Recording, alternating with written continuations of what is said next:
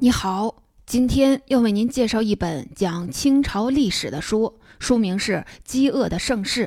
这本书的作者叫张宏杰，是著名的历史作家，复旦大学历史学博士。他还是中国人民大学清史所清史研究的编辑，出了很多畅销书。听到书名《饥饿的盛世》，你可能有点好奇：都饥饿了，还能叫盛世吗？别急，看副标题：乾隆时代的。得与失，这本书讲的是乾隆皇帝做得好和不好的地方。好的一面是说，乾隆时期政治十分稳定，养活了数量空前的人口，奠定了中国今天的版图，成就了盛世。而不好的一面是国富民穷，虽然国家 GDP 高，但百姓在物质和精神上都很贫穷。所以书名叫做《饥饿的盛世》。这本书用全景式的视角给大家呈现了乾隆盛世的繁荣，同时也揭开了盛世这层外皮，让你看到背后的危机。说到乾隆，你应该挺熟悉的吧？热门清宫剧里，他和他爸爸雍正出场率最高，很多人可能都会觉得乾隆这个人特别幸运，尤其是继位特别的顺利。而且经过他爷爷康熙和爸爸雍正的管理，到他手里的大清已经有了很好的基础。但读完这本书，我发现乾隆其实也挺难的。难在哪儿呢？不知道你有没有这样的感受？上学的时候，经过一番努力，成绩从六十分涨到八十分，甚至九十分很容易。但是这之后再往上升，特别是升到一百分就很难。乾隆大概就处在这个九十升到一百分的阶段。这本书里提到了乾隆在政治、经济、文化、外交等各个方面的提分措施。当然了，这些措施有好有坏。好的，比如鼓励开荒、减免农业税，减轻了农民的负担。但文字狱搞得人心惶惶。我觉得全书最精彩的内容在政治部分。也就是乾隆如何和他的臣子们斗智斗勇的，尤其是书中对乾隆和张廷玉君臣交手几个回合的详细描述，展示了乾隆的政治手腕。毕竟搞定了手下人，他的其他政令才可以顺利的执行下去。这段故事后面我会详细的讲到。今天我就通过三个部分为你介绍乾隆的施政手段。第一部分，你将听到突然继位的新皇帝是如何笼络人心、巩固权力、顺利接班的。第二部分，你将听到乾隆对大臣的态度是如何从宽转严的，以及他的处理方式带来了什么影响。第三部分，你将听到晚年乾隆发生了什么变化，以及当时的大清是如何错过了现代化的机会。第一部分。我们先来看看乾隆刚刚当上皇帝时遇到了什么问题，他是怎么处理的。乾隆继位很顺利，没有发生手足相残、竞争皇位的激烈冲突。康熙、雍正也都暗示过，以后乾隆是要继承皇位的。但顺利也有顺利的难，就是这个皇位来的有点猝不及防，因为雍正死得太突然了。乾隆给自己的心理建设是四十岁甚至五十岁再继位，但他万万没有想到，他爸只当了十三年皇帝就去世了，让他二十五岁就登上了皇位。这个时候的乾隆既没有来，既没来得及在朝中经营人际关系，又没有过挂职锻炼的经验，就这样猝不及防地登上了帝位。毫无准备的他该如何坐稳自己的地位呢？是靠新官上任三把火树立自己的威信吗？不是，乾隆选择了亲民的路线。他感受到了自己父亲严苛的统治令臣民十分压抑，所以第一件事儿就是转变雍正时期的严酷风格，宽以待人。在雍正的所有所所作为里，最让人嫌弃的恐怕就是争夺帝位时对兄弟们的残酷无情。大哥、二哥都被他监禁致死，八弟和九弟被废为庶人，最后被秘密处死。其他宗室被杀、被关、被流放的更是不计其数。这冷酷无情的做法，连他自己的亲儿子都看不下去。所以，为了赢得皇亲国戚们对自己的支持，乾隆决定改正父亲的这些错误，继位一个多月后，几乎所有在储位斗争中被开除宗籍的人都恢复了皇室身份。这个举动一下子扫除了皇室王公贵族们对雍正、乾隆这一支的怨恨之情，让乾隆赢得了他们的支持，也让朝野上下见识了这位新皇帝的胆量和气度。亲戚关系处理好了，还要争取大臣们对自己的效忠。雍正对大臣们的错误是一丝一毫也不肯放过，官员们日子不好过，成天提心吊胆。而乾隆呢，非常宽厚仁慈，把那些雍正时期受罚过重的官员都释放了。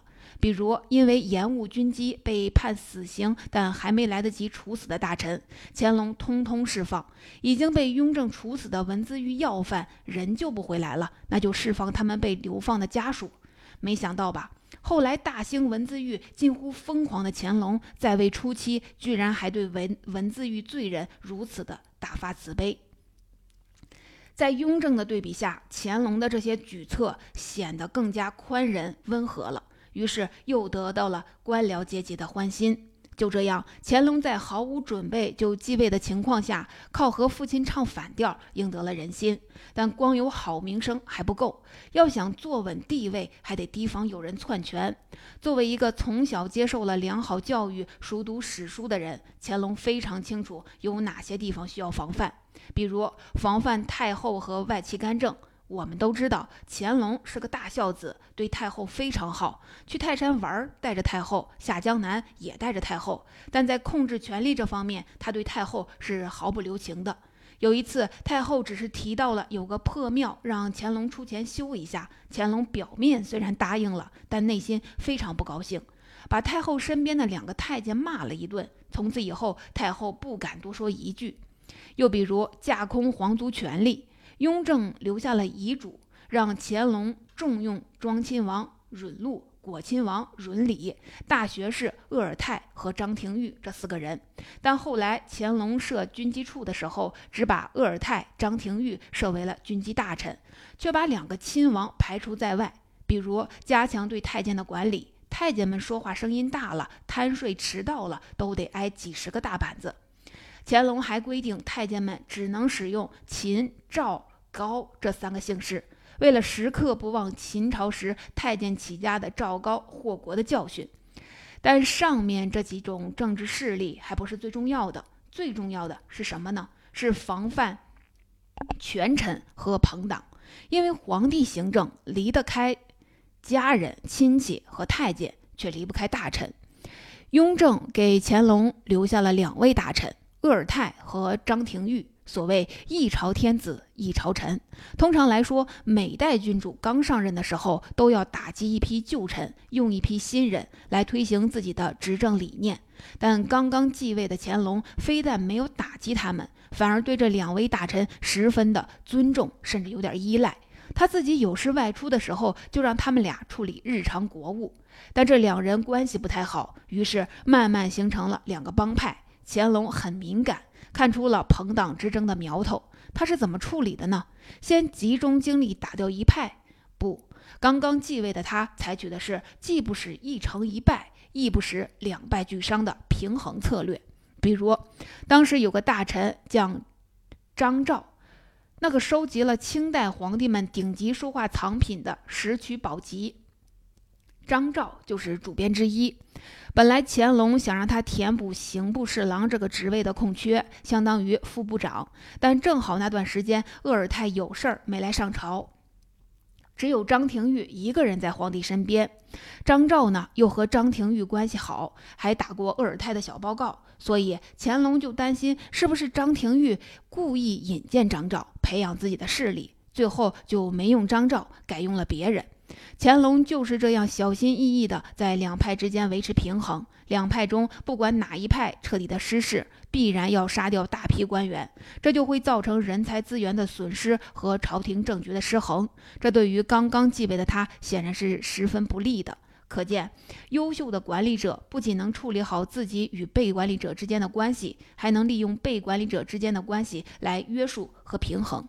总结一下。乾隆在毫无准备的情况下继位，采取了和雍正相反的执政风格，宽以待人，拉拢人心，然后从各个方面采取防范措施，防止篡权，平衡党派之争，巩固了自己的地位。第二部分，我们来看看当时当自己的位置稳固了，乾隆又会遇到什么新的问题呢？其实，经过康熙和雍正的治理，到了乾隆继位时，大清对内没有天灾人祸，对外也没有战争和威胁，一副国泰民安的景象。可以说，乾隆手拿一副令所有皇帝都羡慕的好牌。面对这样的开局，乾隆并没有安于现状，而是打算大干一场，要把九十分提到一百分。但这单靠他一个人肯定是完不成的，所以他还需要一支好用的官僚队伍。但是刚继位的乾隆的宽大温和，却助长了官员们的惰性，大臣们出现了办事不成、政务堆积、贪污腐败的情况。读书的时候，乾隆也受到了儒家思想的熏陶，也是有做尧舜仁君的理想的。但大臣们的现实表现让他很失望。让他感觉到大臣们就是蹬鼻子上脸，给脸不要脸，甚至连儒家经典也大多是空话。其实，在乾隆刚继位不久，他就看出了朝中官员的贪腐问题。有一次，工部写折子说要修理太庙里的灯，要申请三百多两经费。乾隆时期，一个一品文官一年的工资大概也就一百八十两，修个灯要三百多两，这明显就是大臣们要捞油水了。但三百多两对于皇家来说就是九牛一毛啊！有人统计过，乾隆时期皇宫每年支出都在一百万两之上，所以工部官员们都以为这么小的事儿，皇帝肯定不会在意。但他们万万没有想到，新皇帝对待工作非常认真。虽然每天要阅读上万字的奏折，但他们从头到尾一字不漏。于是这事儿就被乾隆发现了，他就问：修个东？用得着几百两的银子吗？工部官员们习惯了在皇家工程里多支银子，自己都没当回事儿，就含糊其辞地回奏说这是预支银，将来按实际用的金额把剩下的钱再交回来，多退少补嘛。这样解释，搁一般人也就过去了。但乾隆不是，他可是做了充分的准备，早就查遍了工部的档案，发现一直就没有还余钱的记录。这下工部官员们无话可说了。整个工部衙门全被降罪，要么被降级，要么被调用，最轻的也被罚了工资。乾隆通过自己的谨慎认真，让大臣们见识到了年轻皇帝的厉害。我可以礼待你们，但别想蒙骗我。工作上出了差池，我还是要办你们的。那个时候，乾隆刚刚继位，权力还不稳，所以对大臣们的惩罚相对较轻。后来又发生了一件事情，让乾隆彻底放弃了刚继位时的仁厚风格，开始严厉整顿吏治。那是在乾隆十三年，这一年，孝贤皇后去世了。孝贤皇后温柔贤淑又懂事儿，乾隆对她的感情很深，所以孝贤皇后的死对乾隆的打击很大。他要为皇后办一个风风光光的葬礼，但办事的大臣们接二连三地犯一些心不在焉的错误。比如给皇后册封谥号的诏书和印章都做得特别的粗糙，丧礼上用到的桌子和食物都不干净，等等，这让乾隆非常的生气。再加上当时四川地区出现了叛乱，乾隆派兵征讨，这在历史上被叫做金川战争。金川战争打得很不顺利，让乾隆火上浇油。在皇后丧礼这件事儿上，就有将近一百名官员受到了乾隆的处罚。乾隆还把金川战争中的三个负责人庆父张广嗣、纳亲统统处死，其中的纳亲是康熙皇后的亲侄子，而且还是乾隆一手培养起来的首席军机大臣。从那之后，乾隆对大臣们的要求越来越严格，批评和警告越来越多，对犯错大臣的处理也越来越不留情面。比如乾隆四十岁生日的那一年，通常来说，皇上大寿的那年，死缓犯一律是不处决的。然而，乾隆却宣布，贪污挪用公款的官员不是在这个不处决的范围里。你看，他宁可破坏自己生日的喜庆氛围，也得把贪官处死。对待大臣，乾隆还有一个挺特别的观点，以前的皇帝都期待有名臣的辅佐自己，特别害怕出现奸臣。但乾隆不这么认为，他觉得虽然奸臣不好，但是名臣的出现也不是什么好事儿。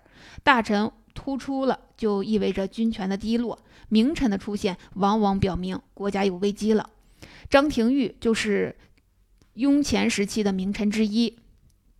我们可以从乾隆和张廷玉君臣交手的经历看出乾隆对待大臣的态度。接下来我就给你讲讲这里面的故事。张廷玉在清宫剧里的出场率也很高，因为只要有雍正，基本就有张廷玉。他是雍正最信任的汉族大臣，做官四十年从来没有犯过一次错。雍正这么多疑刻薄的人都在遗嘱里给他背书，说可保期始终不渝，让乾隆放心用。就这样一个人，到了乾隆期，还是感到了一丝凉意。他发现这个年轻皇帝太精明了，比他父亲那是有过之而无不及，惹不起还躲不起嘛。他就想赶紧退休，收拾铺盖卷回家。按理说，人老了，精力不足，退休也是符合常理的。但乾隆认为，大臣们都是要给他干到死的，为皇帝效忠一生才是大臣的最高境界，怎么能主动要求退休呢？再加上张廷玉还是个汉人，更加觉得这个人太不忠心了。这里要说一句，我们现在经常可以看到乾隆打扮成汉人士士大夫的画像，印象中乾隆也是极力推崇汉文化的。但内心里，作为一个异族统治者，乾隆对汉人有很大的偏见。他觉得汉人心眼太多，不像满人那样对主子死心塌地。乾隆一朝里的大臣也是满族人居多。在张廷玉第二次请求后，乾隆虽然不情愿，但是还答应了他。后来，乾隆还在张廷玉的请求下，破例给他写了一个保证书，保证给他配享太庙的荣誉。这其实是雍正许给张廷玉的。配享太庙，就是大臣死后可以供奉在太庙里，而太庙可是供奉皇帝先辈的地方，所以这对于一个大臣来说是极高的荣誉了。按道理，皇帝破例施恩，臣子第二天应该亲自进宫谢恩的。但张廷玉居然让他儿子代替他去，这让乾隆觉得我破例给了你保证，你还不亲自谢恩，是既不信我又不尊重我呀，非常生气。当天乾隆就下令军机大臣赶快写旨，让张廷玉进宫当面讲讲他到底是怎么想的。好巧不巧，在军机处当值的有一个张廷玉的门生，给他悄悄报信儿，让他小心点儿。张廷玉第二天天还没亮，就跑到宫里磕头请罪了。这无疑是个很蠢的举动，因为张廷玉进宫的那个点儿，皇帝的旨意还没发到他家呢。他提前来了，明摆着告诉皇帝：“你身边有人给我报信儿了。”赤裸裸的结党信号啊！乾隆把张廷玉痛骂了一顿，把他赶走之后，又花了一天时间写了一道谕旨，公开数落张廷玉，说他要求皇帝写保证书是不信任皇帝，三番两次想要退休回家，对新皇帝没有感情，临走前还在皇帝身边安插亲信，十分阴险。乾隆把张廷玉公开数落一顿后，又说自己一直努力包容张廷玉，这次斥责他主要是为了打击结党，并不是真要打倒他这个人。他还说张廷玉擅长的不过就是勤快谨慎，当个好秘书。鄂尔泰还有平定苗疆的功劳，张廷玉实在没有什么拿得出手的成绩，根本不配享太庙。但因为这是我爸许给你的，就给你吧。你的伯爵是我封的，我要撤回来。最后，张廷玉灰溜溜的回了老家。经过这么一折腾，张廷玉名誉扫地，啥也没捞着。依附张廷玉的人也都树倒猢狲散了。但有趣的是，张廷玉死后，乾隆又是给他谥号，又让他继续配享太庙，显得非常的宅心仁厚。还写了一首怀念张廷玉的诗，其中有两句意思是：张廷玉虽然犯了错，我仍然让他以大学士的官衔退休。等他死了，我还让他配享太庙。我对张廷玉如此保全，如果他地下有知，不知道会怎么感激涕零。现在读来真是有点讽刺了。我们也不得不佩服乾隆的政治手段，忽晴忽雨，把这样一个三朝的老臣玩弄于股掌之中。我们前面说过，乾隆刚继位时对鄂尔泰和张廷玉这两位大臣还是很依赖的，但当他逐渐成长起来，想要独揽大权时，便翻脸不认人了。如果说一开始乾隆是在党派之间维持平衡，那么现在就是大力打击朋党了。所以看起来张廷玉的没落收场似乎有很多的偶然因素，但实际上却是乾隆加强皇权一种必然。第三部分，我们来看看乾隆晚年的时候又遇到了哪些问题。通过前面两部分可以看出，乾隆政治手段很高明，也取得了显著的治理成效。人口极大的增长，平定了准噶尔、新疆，解决了历代帝王都没能彻底搞定的西域问题，奠定了现在中国的版图，成就了乾隆盛世。但你应该也知道，乾隆盛世并不持久。到了乾隆晚年的时候，盛世开始衰落，甚至有人认为这是大清崩溃的开端。为什么会发生这样的变化呢？王朝兴衰的背后有一系列复杂的原因，而这本书主要从乾隆本人的角度进行了分析。首先是因为乾隆年纪大了。年轻时期的乾隆，从早上五点钟起床，可以一直工作到晚上十二点，处理奏折、情报，大脑高速运转，从不疲惫。但年纪大了之后，头脑只有早上一两个小时是清醒的，可以处理复杂的政事。作者说，晚年的乾隆，精力、健康和智慧只剩了年轻时的几分之一。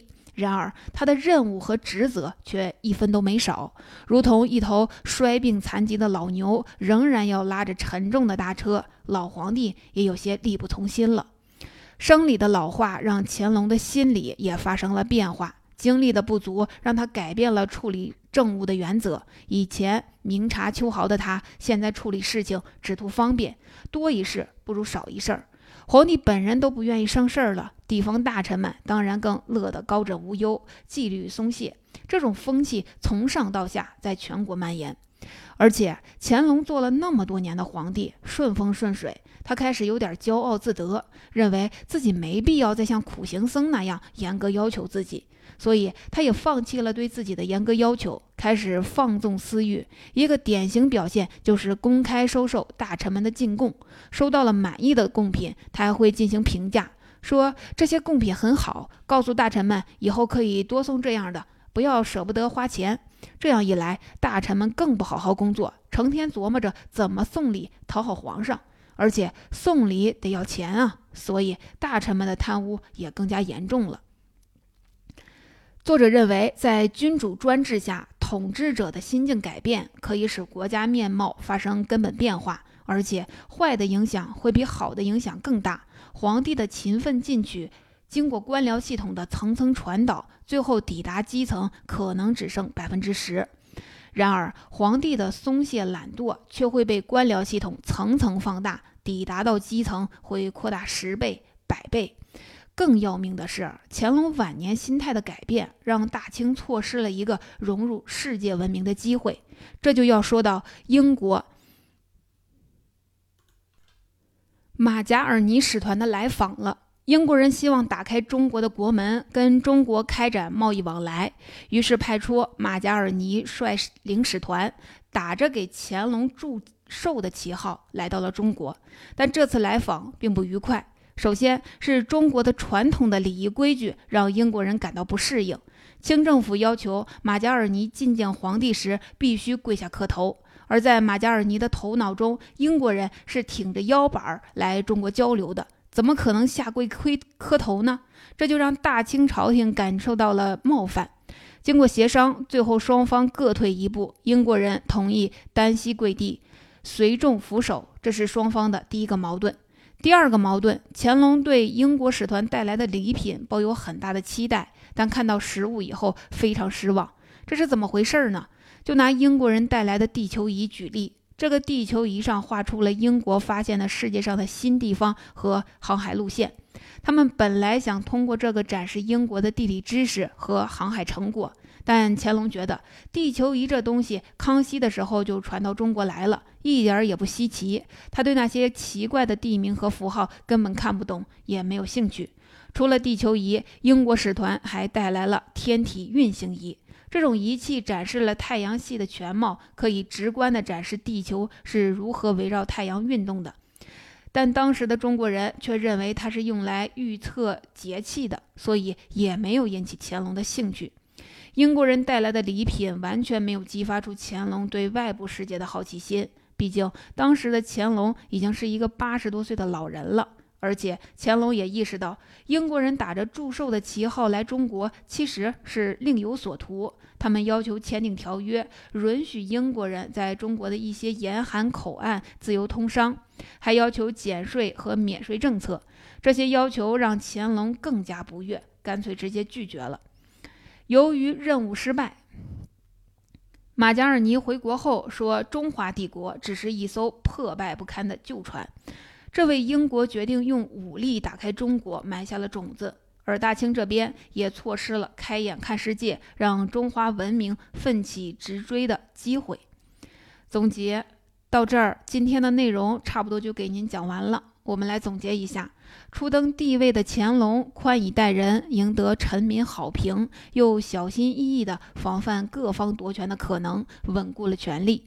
乾隆十三年，孝贤皇后的去世，加上金川战争的不顺，让乾隆改变了统治的策略，对大臣从宽转严，严格整顿吏治，取得了安定的政治局面。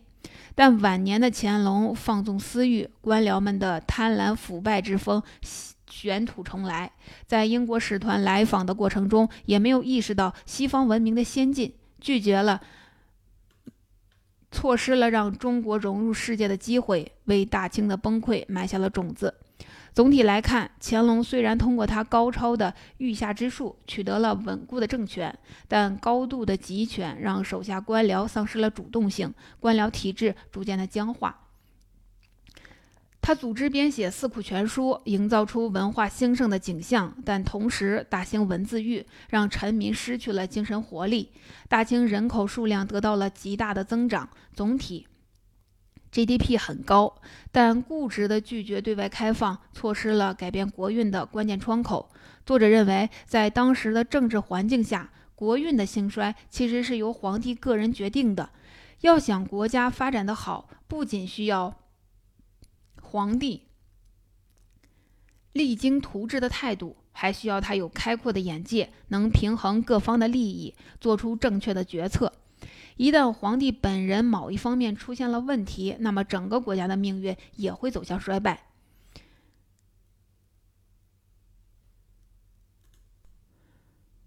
就像马夏尔尼在他回忆录中所写，清政府好比是一艘破烂不堪的头等战舰。他之所以在过去一百五十年中没有沉没，仅仅是由于一般幸运、能干而警觉的军官们的支撑，而他胜过临船的地方只在他的体积和外表。但是，一旦一个没有才干的人在甲板上指挥，那就不会再有纪律和安全了。除了今天介绍的内容，原书里还有很多精彩的地方值得一看。比如乾隆对孝贤皇后的感情到底有多深？乾隆为平定准噶尔做了哪些努力？乾隆如何利用戏曲教育底层百姓的？如果你有兴趣，欢迎您去进一步的阅读《饥饿的盛世》原书。